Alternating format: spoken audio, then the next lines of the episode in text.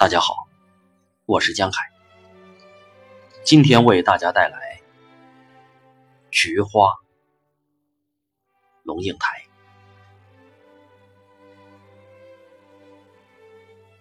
总编辑中风了，入住加护病房，昏迷指数四，不能言语。一个星期以后，当医生说可以开放探病时，菊花就匆匆的赶过去。还抱着电脑，里头全是下一期有问题的稿子。这年头，年轻记者的笔越来越差，仅只是把“日以继夜”改为“夜以继日”，都招来诧异的眼光。年轻人觉得这有什么关系？反正大家都这么说。总编辑在处理这些基本作文时。总是用一种既生气又无奈的眼光看着记者的背影。如果记者是个漂亮的小女生，他就会先扬头甩一甩她额前垂下的头发，用他自觉非常磁性迷离的低音说：“学到了吗？”他讲的“嗯”全是鼻音，因为他帅，漂亮的女记者。也多半回报以正确剂量的娇怯。菊花几乎是披头散发的出现在病房门口，差点撞上从里面走出来的一个女人。女人冷漠的瞄他一眼，面无表情的走远。望着他的背影，菊花突然想起来，这不就是总编辑分居多时的太太吗？用布帘隔开。两个人分一个病房，菊花先看见那别人，一个农民长相的老头，瘦得仿佛六十年代月供的照片，整个脸颊瘪现出两个坑，一对骷髅似的眼睛大大的睁着，好像大白天撞见了什么让他吃惊的事情。总编辑的样子倒没把菊花吓到，一如他所想象的，他两眼紧闭。但眼球在眼皮底下不安分地滚动，头上、身上七七八八的橡皮管子缠来缠去。他的头偏向一边，载重负荷辛苦地呼吸着，发出呼噜呼噜如厨房水管堵塞的声音。他的手臂伸在被褥外面，手指像火灾烧焦的人似的弯曲僵硬。聘来的看护工，一个矮小粗壮的男人，正在揉搓他的腿，一面啪啪的拍打，打得很响，一面和访客有一句没一句的寒暄。都是死肉了，像面团了。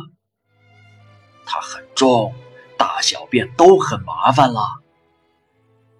翻过来，翻过来，要拉你的右腿了。菊花骇然，这看护粗暴的动作和语言，显然已经把病人当作无知无觉的死人在处理。当着访客的面，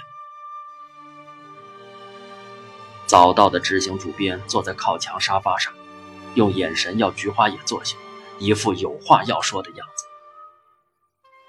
但是看护拍打肉体的声音，菊花联想起苍蝇拍子。打在这极小的病房里，显得特别大声又刺耳。菊花几乎想起身去看看那隔壁的老头是不是露出吓人的表情。看护又不停的说话：“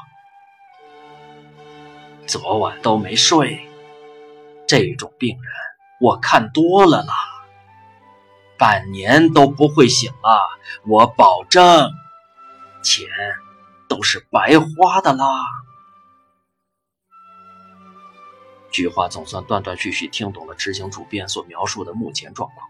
他问：“那怎么办呢？开不开刀也不能等那么久啊！”看护突然插进来：“对呀，我看过一个做了气切的，第二天就挂了。”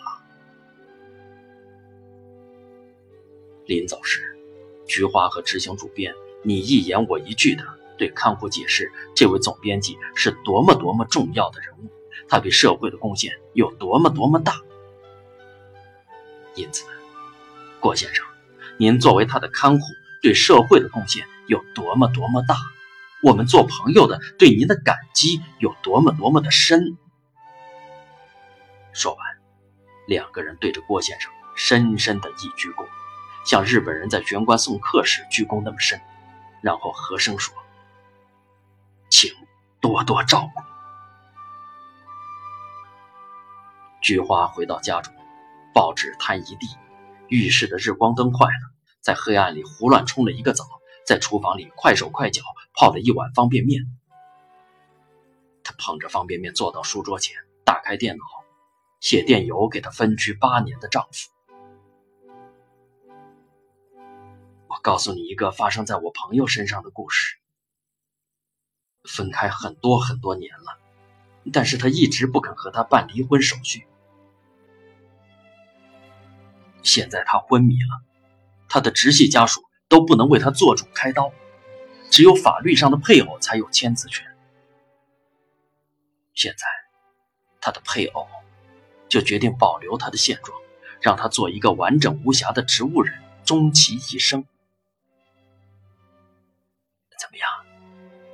你愿意和我办离婚手续了吗？菊花写完，按下发出。